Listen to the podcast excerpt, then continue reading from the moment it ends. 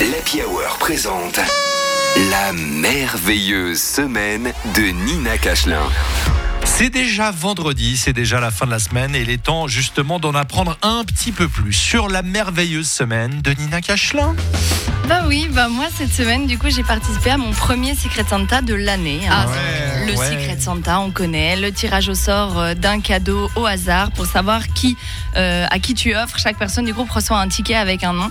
Donc c'est comme la loterie, euh, sauf que là, tu es sûr de gagner et tu as 100% de chance de repartir avec un cadeau de merde. c'est un petit peu le principe.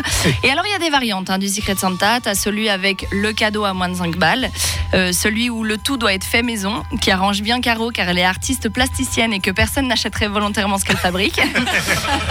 Ou encore, tu as le secret coquin, hein, où le cadeau consiste en un petit plaisir offert à l'autre.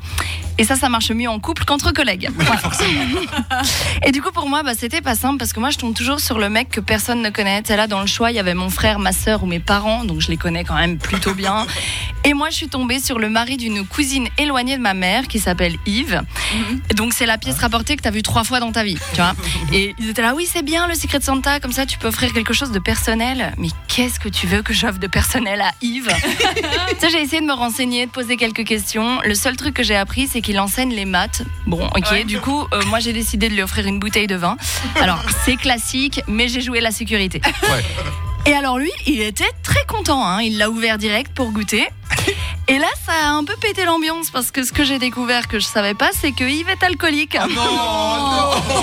Et que sa femme lui avait mis un ultimatum pour qu'il arrête de boire. Voilà. C'est mon père qui est venu me le dire en chuchotant. Il disait comme, mais qu'est-ce que t'as fait? J'étais là, mais quoi? Mais je- tu savais, toi? Il était là, mais bien sûr, tout le monde sait. Mais t'aurais pas pu me le dire plus tôt plutôt que me dire qu'il aimait les calculettes. Était là, non, mais ça se dit pas.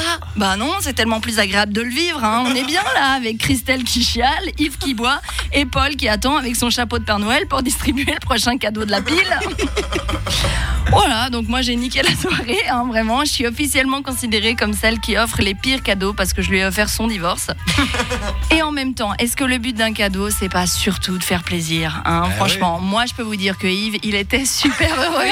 Franchement, il a même arrêté de compter les bouteilles. Et ça, pour un prof de maths, c'est quand même le plus beau cadeau qui soit. Allez, à la semaine prochaine. Merci Nina Cachelin. Ah ouais. Du coup, euh, il était ivre, Yves. Oh oui, exact. Très fort. Et Bravo. ivre. Et Ivre. ivre. C'est nul. Bon, merci beaucoup Nina Cachelin. On n'en peut plus de ces euh, Secret Santa, effectivement, au travail, en famille, tout le temps, partout. Et au final, on tombe toujours mal. Une fois, j'ai reçu un, un machin pour mouler son sexe. Pourquoi Oui, Ah, pour mouler son sexe.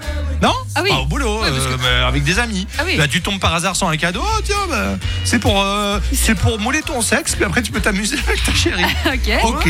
Ah, tu peux- Et, Et alors Tu l'as utilisé Il n'y avait pas assez de pâtes. Allez.